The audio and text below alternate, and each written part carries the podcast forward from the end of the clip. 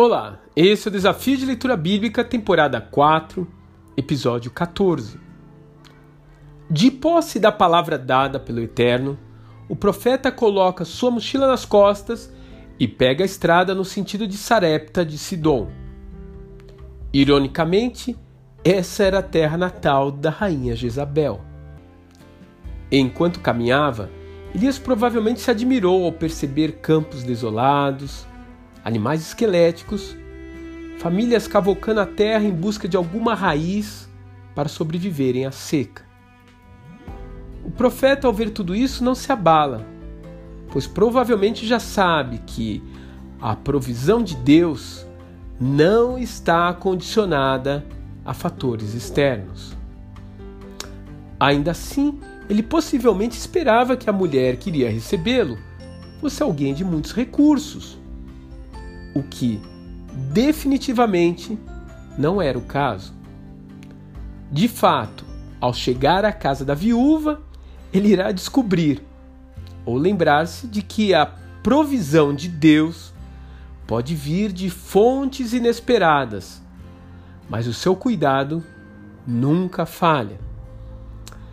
Ele achou que aquela família havia sido escolhida pelo Senhor para sustentá-lo, mas na verdade foi ele quem trouxe sustento e preservou a vida daquela família. No momento em que o profeta encontra a dona de casa, um desafio duplo é lançado. A mulher precisava de fé para entregar a um estranho o seu último alimento. E Elias em contrapartida, precisava de fé para garantir que o Senhor não deixaria faltar mantimento naquela casa se ela abrisse mão de seu sustento. Deus nos desafia com essa história a sermos liberais, generosos com aquilo que possuímos. E vale a pena dizer, esse desafio costuma ser feito exatamente quando os nossos recursos estão mais restritos.